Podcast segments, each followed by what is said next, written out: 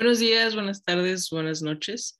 Bienvenida a toda nuestra audiencia a un podcast sobre Pregunta. Regresamos a nuestro, a, nuestro formato habitual, en donde invitamos a una persona experta en un tema de interés. En esta ocasión, en esta ocasión no estamos hablando tanto de política mexicana, sino de algo que nos compete a todos, el avance de la derecha radical en Europa. Y tenemos eh, en esta ocasión al doctor Franco Del Don. Por favor, si usted mismo se puede presentar. ¿Qué tal? ¿Cómo están? Bueno, muchas gracias por invitarme. Soy Franco de Ledones, soy doctor por la Universidad Libre de Berlín. Estudié en España también, estudié en, Argentina, comunicación, y eh, desde hace un tiempo me dedico al estudio de la ultraderecha en diferentes lugares del mundo. He escrito un libro sobre la ultraderecha alemana, Factor AFT, hace ya cinco años, ya hace bastante. Y luego inicié con, un grupo de colegas eh, Epidemia Ultra, que es un proyecto para eh, investigar y divulgar sobre lo que se ha estudiado y lo que se, sabe sobre discursos y electorados relativos a, este fenómeno que, crece por, por el mundo. Así que es un gusto para mí estar con ustedes hoy y hablar de este tema. El gusto genuinamente es de nosotros. Eh, me acompaña mi compañero Carlos, que en un momento pues, pues se va a unir a esta conversación. Sin embargo, para comenzar, pues nuestra primera pregunta, pues va más o menos eh, en, la, en, la, línea de, de, los motivos por los cuales em, nos debemos preocupar. Y pues es qué razones hay detrás eh, del crecimiento de la derecha en varios países y qué medios han facilitado su, su difusión. Bueno, en principio eh, hay, como todo fenómeno sociopolítico es multicausal, ¿no? Entonces eh, es muy complejo encontrar cuáles son concretamente las causas, teniendo en cuenta también que estamos hablando de países diferentes con realidades diferentes, ¿no? Incluso con épocas diferentes en el mismo país. Eh, pero sí eh, hay estudios, hay trabajos escritos sobre, sobre esta cuestión y hay varios autores que han intentado agrupar de alguna manera las causas que diferentes politólogos, historiadores, sociólogos han intentado atribuir en, una producción enorme de papers, especialmente a partir de los 80, 90 en adelante, en la ciencia política en particular, eh, y, han intentado agrupar estos factores. ¿no? Entonces yo les podría hablar de algunos de esos y seguramente que en algunos países funcionen mejor algunas explicaciones que otras. Pero para no extenderme más, básicamente hay dos crisis, dos tipos de crisis que siempre se mencionan y que siempre se le atribuyen como una de las causas principales de estos fenómenos. Una es eh, la crisis económica, cuando la desigualdad eh, digamos, eh, crece en algún país o, en varios o en alguna región y la derecha radical o la ultraderecha ofrece, hay un discurso que, intenta atribuir esas desigualdades a diferentes circunstancias. ¿no? A veces se utiliza el ataque a, los migrantes, por ejemplo, que ocupan determinados espacios que no deberían ocupar según su discurso. A veces se le atribuye eso a la mala eh, actuación de la política en general, ¿no? como un todo amorfo. Eh, pero básicamente lo que, lo que ofrece esta derecha radical es un discurso de alguna manera de expresar ese descontento en relación a esa desigualdad.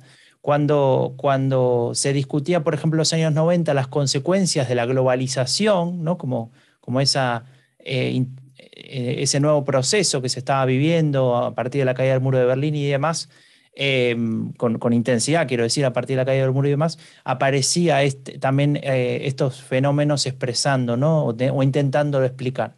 Entonces, esas crisis económicas eh, luego también 2008, ¿no? la crisis internacional de 2008, de alguna manera explican las diferentes oleadas de derechas radicales que hemos tenido a partir de la posguerra.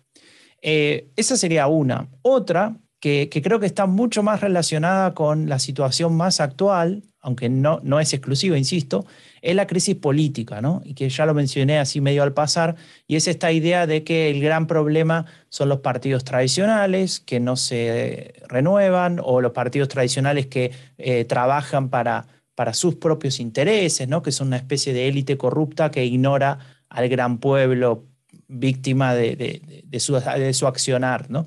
Y, esa crisis política eh, que tiene que ver básicamente con, con, varios elementos, pero uno de ellos es la crisis de representaciones, esta idea de que el ciudadano ve que su voto no sirve y en algunos países donde no es obligatorio va, ir a votar ni va a votar y en, donde, en, en otros donde sí es obligatorio tampoco va a votar y, se, se, indigna con lo que sucede, bueno, eh, recupera de alguna manera cierta, eh, o se reconcilia si se quiere con el voto cuando encuentra en el discurso de las derechas radicales eh, reflejado ese enojo. Ahora, detrás de eso no hay un contenido de políticas, de políticas públicas, al menos no está claro. Después sí vamos a ver a, lo largo de esta charla que sí hay contenido y vamos a ver de qué tipo, pero en principio esa crítica, ese enojo, esa necesidad de expresar ese descontento es muy bien capitalizado por estos partidos y de hecho yo diría que son especialistas en capitalizar el descontento. Em, esas serían como esas dos grandes crisis y de hecho cuando, cuando trabajábamos en, en nuestro podcast que se llama epidemia ultra justamente, eh, y analizábamos diferentes casos en diferentes países del mundo, veíamos que aparecían siempre una combinación de estos porque estábamos trabajando las, los casos más actuales.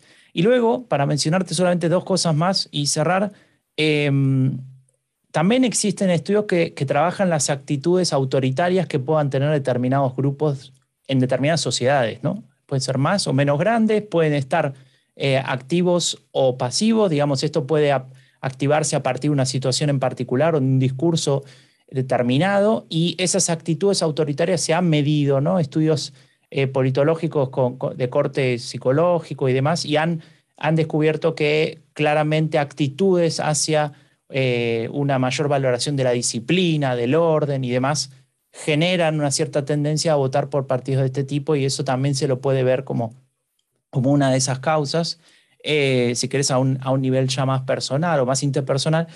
Y obviamente, y este es el último, y creo que es el, el, el más difícil, porque no, no necesariamente se puede llevar a todos los casos, eh, es el contextual, ¿no? Hay, hay determinadas situaciones en determinados países que hacen que eso explote, que que ese discurso empiece a tener relevancia ¿no? para el votante, para el electorado. Eh, por nombrar un ejemplo, Em, en España aparece el partido Vox, pero cuando aparece eh, no tiene importancia. Aparece en el año 2015 al mismo tiempo que otro partido que tal vez también le suene, que se llama Podemos, que era un partido de izquierdas, eh, y nacen el mismo año, y en ese momento hay una gran crisis en España, hay una gran discusión sobre la política y sobre lo que pasa con la política y, el, y digamos, el, lo que estaba sufriendo una cantidad muy importante de la población, en ese momento el desempleo era altísimo y demás. Y en ese movimiento de los indignados, como se le llamó, apareció una, una masa crítica de, gente interesada en participar que capitalizó claramente ese partido de izquierda Podemos. El otro partido había nacido al mismo tiempo, pero no lo logró. ¿Cuándo, cuando Vox pasa a ser el Vox que ahora conocemos, que saca 13, 14, 15 puntos en diferentes, e incluso en algunos lugares le va muy bien, intenta formar parte de algún gobierno a nivel regional y demás, cuando se da la crisis de Cataluña con el tema de la independencia, porque ahí pueden activar un discurso que tiene que ver con el nacionalismo, con estas actitudes que te decía que tienden a, esa otra visión del mundo, ¿no? donde, donde España, en el caso particular de España, tiene que estar unida y cualquier amenaza, eh, por más real o, simbólica que sea, es una forma de, eh, o es una, necesita de una reacción. ¿no? Y lo que ofrece Vox en ese contexto, 2017 más o menos, frente a todo ese proceso, es una respuesta política, o mejor dicho, una, una idea política de eh, qué tiene que ser España, ¿no? Ofrece una visión. Y eso a veces al resto de los partidos les cuesta, les cuesta comunicar, eh, más allá de que, como decía antes, después el contenido atrás sea diferente o, simplemente no, no, no sea tal, ¿no? no exista como tal. Mencionaba un aspecto fundamental y al cual sería importante regresar, como yo mencionaba, y es el hecho de que hay distintas derechas, ¿no? En cada país, incluso dentro de un país hay realidades y formas distintas. Sin embargo, eh, también consideramos que sería fundamental, porque ya lo adelanto un poco, si existe alguna similitud eh, en el fondo de los discursos de la ultraderecha entre los distintos países y cuáles, y cuáles son justamente este que le ha permitido pues fortalecerse en los últimos años. Yo creo que en este, este esta pregunta es muy importante y cuando doy alguna charla sobre eso eh, aparece en algún punto y creo que, que, es de las más relevantes. Incluso les diría más importantes que hablar de las causas, que, que también son, son relevantes. Pero acá eh, se trata de una definición eh, muy relevante y tiene que ver con la diferencia que existe entre lo que nosotros llamamos extrema derecha y lo que nosotros llamamos derecha radical.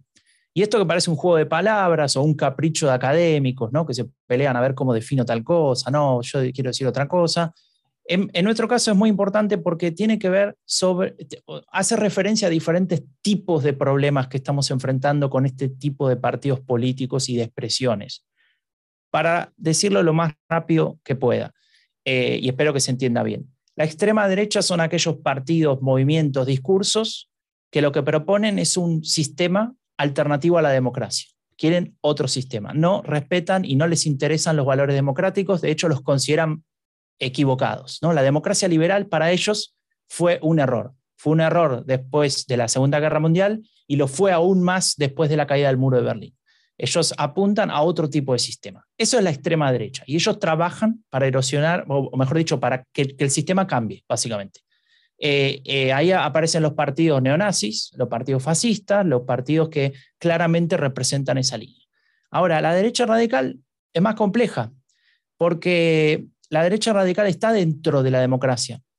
Y, si bien, eh, después lo vamos a ir viendo, tiene elementos que, que trabajan en contra de los principios democráticos más básicos, digamos que la erosionan progresivamente, lo hacen con las reglas de la propia democracia porque tienen partidos políticos con candidatos con, una estructura que trabaja dentro de los parlamentos, que compite en las elecciones, que aparece en los medios de comunicación, genera debates y, discute y expresa posiciones y demás. Y todo eso sucede en el marco de esas reglas.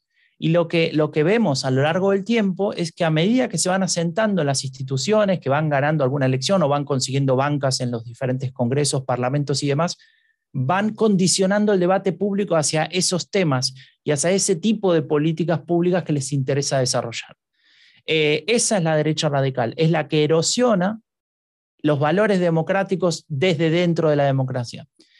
La diferencia entre estos dos problemas es que al, uno estar fuera y otro estar dentro, la forma de combatirlos o de trabajar para que esa democracia no, la perdamos es muy diferente se, trabaja de manera muy diferente en ese sentido. Y por eso es tan importante.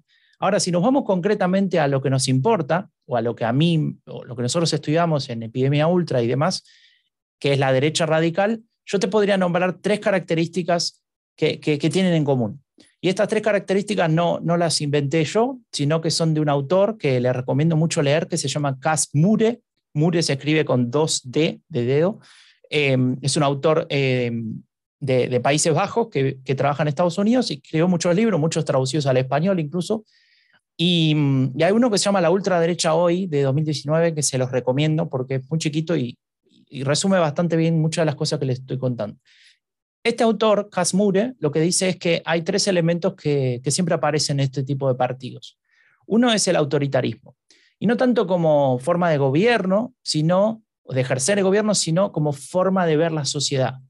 Es decir, una idea en la cual la ley y el orden, la disciplina está por encima de todo, la jerarquía está por encima de todo, y donde, por ejemplo, un problema social eh, es más leído como un problema de seguridad que como un problema de desigualdad, por ejemplo. ¿no? Entonces, a partir de ahí se, se desdoblan las diferentes políticas que se puedan desarrollar. Es, es una visión ultraconservadora del mundo, donde, donde la desigualdad no sería un problema desde su visión. Es decir, no hay que ir hacia, hacia la equidad, sino que hay que mantener las jerarquías y la desigualdad porque así se mantiene la estructura del mundo. ¿no? Ese, ese es el primer elemento que uno puede observar cuando escucha esos discursos y puede identificar eso. El segundo elemento es el nativismo. Dentro de, de ese concepto que suena raro, nativismo, hay algo que ya conocemos, que es el ultranacionalismo, ¿no? Es esto de eh, dejar todo y, y, a cualquier precio por la patria llevándolo incluso hasta la xenofobia y el racismo. ¿no? Ahora, el nativismo es más complejo que eso y, te diría más amplio y me parece más completo, porque lo que, lo que explica es que en este tipo de discursos, aún más importante que el con nacional, que el compatriota, es el nativo. El nativo en términos de etnia. Es decir, que un francés, nieto de inmigrantes, que vino de África, porque una de las colonias francesas estaba ahí y, nació ahí y tiene color de piel diferente al rubio de ojos celestes que Marine Le Pen, por ejemplo, considera un francés auténtico, bueno, ese nieto, ese no es francés para la visión del discurso político de la derecha radical. Ese no es nativo. Ese es alguien que vino de fuera por diferentes circunstancias y es alguien que no tiene que pertenecer a Francia. En el caso de Francia, estoy diciendo, ¿no? Eh, eh, este, este, esta idea del nativismo viene de, de un, digamos, de, una teoría bastante compleja de los ideólogos de la derecha radical que hablan del etnopluralismo, donde dicen que cada etnia debe vivir en su lugar en el mundo ¿no? Y, no, y no migrar, no moverse. Pero bueno, eso lo podemos hablar en otro momento. Y el último elemento que me falta nombrar, acuérdense, les dije autoritarismo, les dije nativismo, el último es el de populismo. Muchas veces en Latinoamérica usamos populismo como sinónimo de malversación de, de dineros públicos, ¿no? como malgasto, como incluso también como, como hipocresía, eh, como demagogia. Bueno, nosotros, o al menos a mí me interesa el concepto desde el punto de vista de la ciencia política como una forma de abordar el poder, como un instrumento a partir del cual eh, diferentes partidos políticos o, candidatos o discursos eh, pueden explicar o intentar transmitir lo que están viendo que sucede en la sociedad. Entonces, el populismo definido en, esta corriente de Casmude, básicamente lo que, lo, que, lo que nos cuenta es que existe algo que ya les mencioné, un pueblo, un pueblo que es víctima y que está siendo, eh, digamos, que está sufriendo en una determinada sociedad, enfrentado a otro grupo eh, que tiene que ver con la élite de ese país y que es una élite corrupta y que solamente eh, busca la satisfacción de sus propios intereses. Esos dos grupos, esa sociedad que según esta visión está dividida en, esos dos grupos homogéneos y a la vez contradictorios entre sí, es eh, el gran conflicto que existe en, en esa sociedad y los partidos políticos populistas dicen que ellos tienen la respuesta para que la voz de aquel pueblo que no está siendo escuchado sea escuchado y se imponga, ¿no? que sería lo más justo porque sería la voluntad general o el bien común. Ahora, lo interesante de este, concepto del populismo es que se puede adosar a diferentes ideologías. Eh, no necesariamente un populismo de derechas o, no necesariamente es de izquierdas, o no necesariamente es progresista o no necesariamente es reaccionario.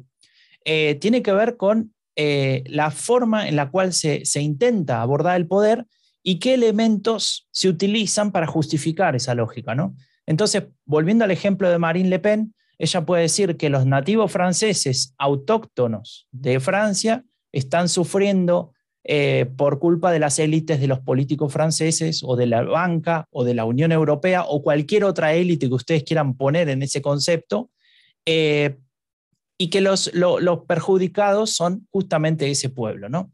Ahí se está eh, utilizando ese discurso y se lo puede aplicar con una lógica xenófoba como hace la derecha radical en Europa y y de alguna manera es, como consiguen ese lugar en los medios, ese lugar en la, en la discusión política, porque también es cierto que ese discurso populista es muy eficiente y es muy fácil de comunicar.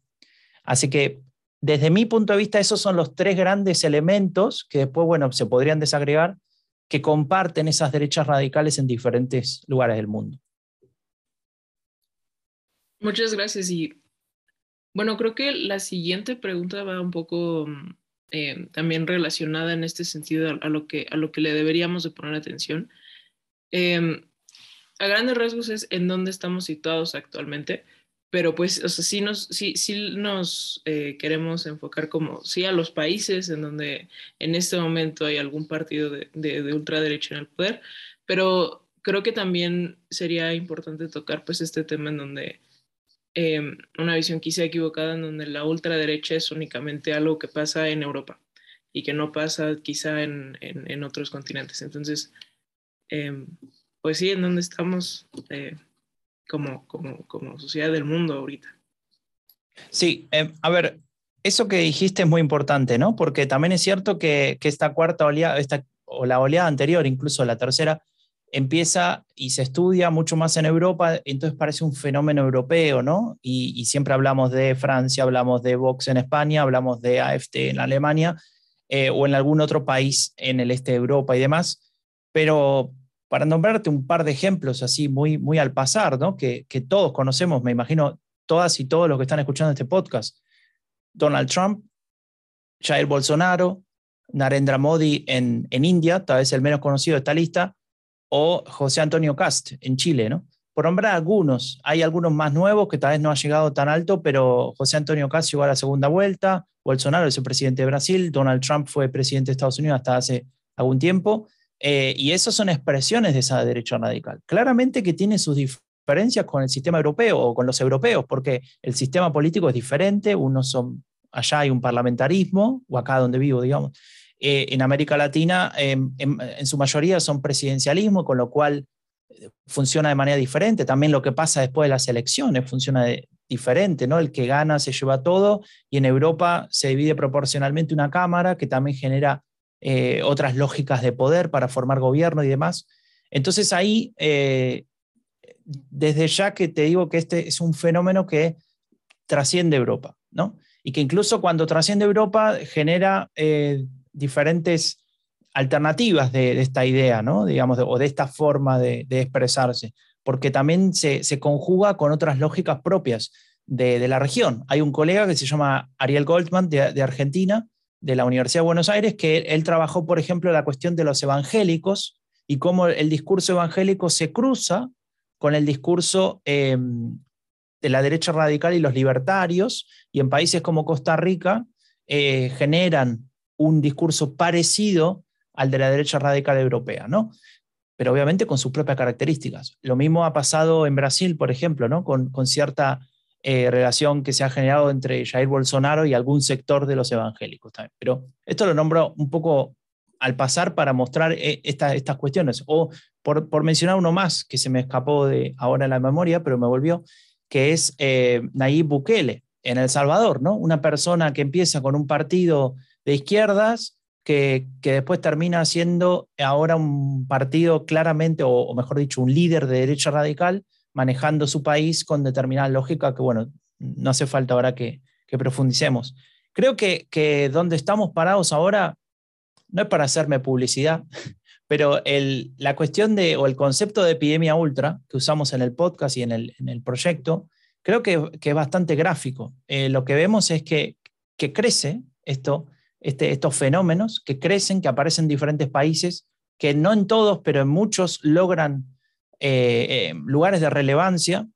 Y te diría que ni siquiera tomaría como un único indicador para hablar de su relevancia el resultado electoral X del año que vos quieras, si ganaron, si perdieron, si sacaron muchos escaños o bancas o no, sino la capacidad que han tenido en cada uno de los países de condicionar el debate político la agenda, los temas sobre los que estamos hablando y la forma de enfocarlos, es decir, el framing. Hay dos teorías que, que todo el mundo que le interesa eh, eh, conocer, no solamente el tema de la ultraderecha, sino cualquier fenómeno político, eh, que son dos teorías fundamentales para, para saber. ¿no? Una la teoría del framing, la otra de la agenda setting.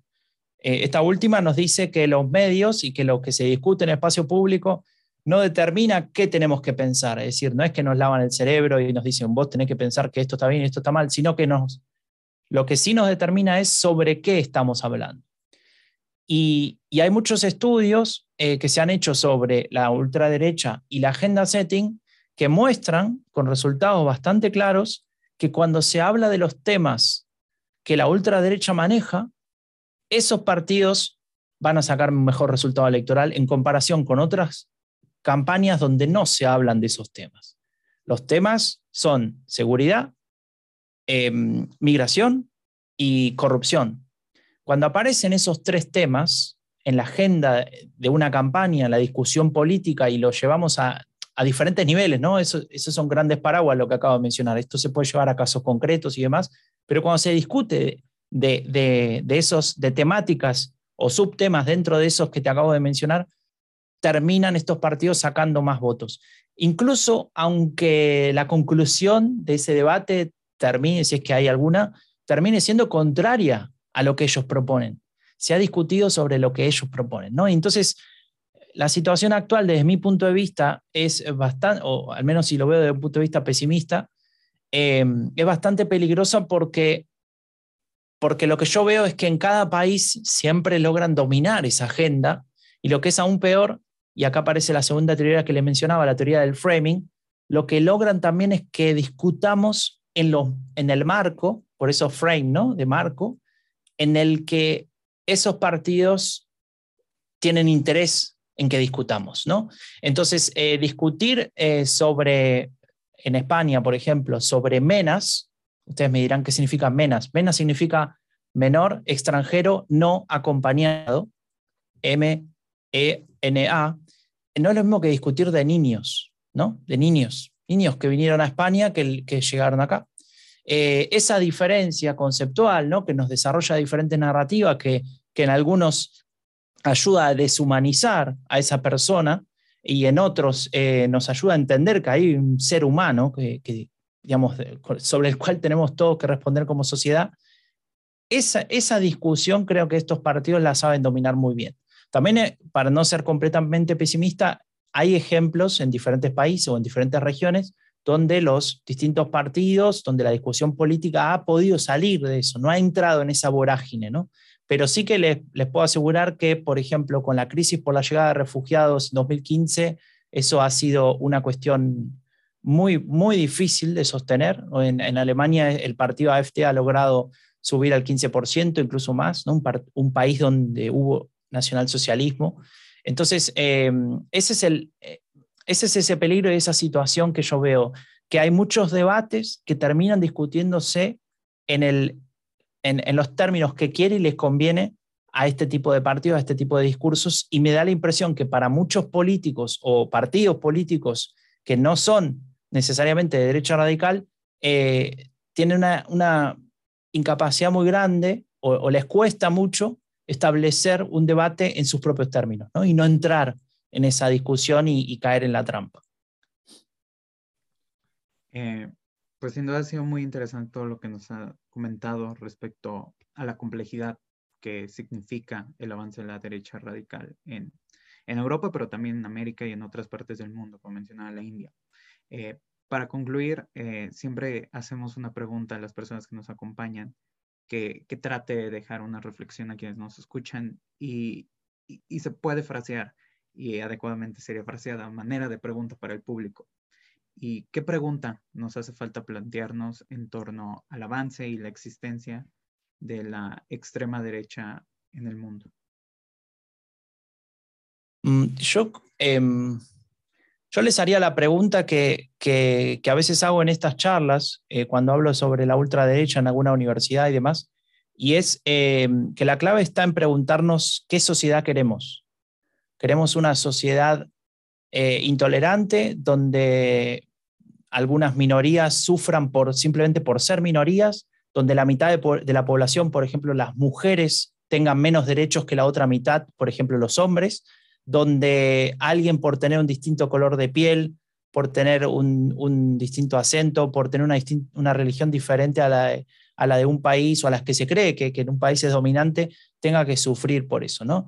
Eh, esas preguntas, si podemos responder a esas preguntas, podemos saber eh, que tal vez sin querer, para algunos o no, eh, el discurso de la derecha radical te puede llegar a, despertar en, algunos elementos sobre, en relación a tu descontento o a sentirte incómodo, o a sentirte no representado, pero que al final la respuesta que te dejan la sociedad que, te pueden generar si, si de verdad logran llegar al poder, posiblemente sea una sociedad mucho menos democrática de lo que querés y muy alejada de, lo que pensás que sería una sociedad ideal.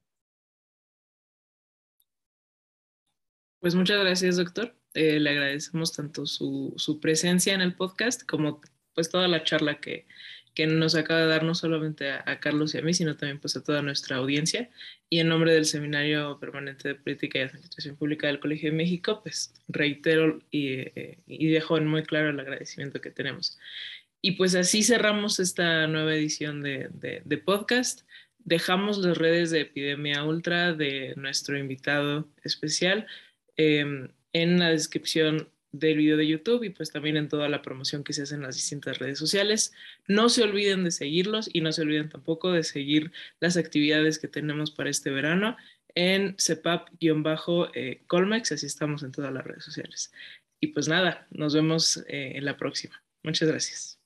Chao, gracias.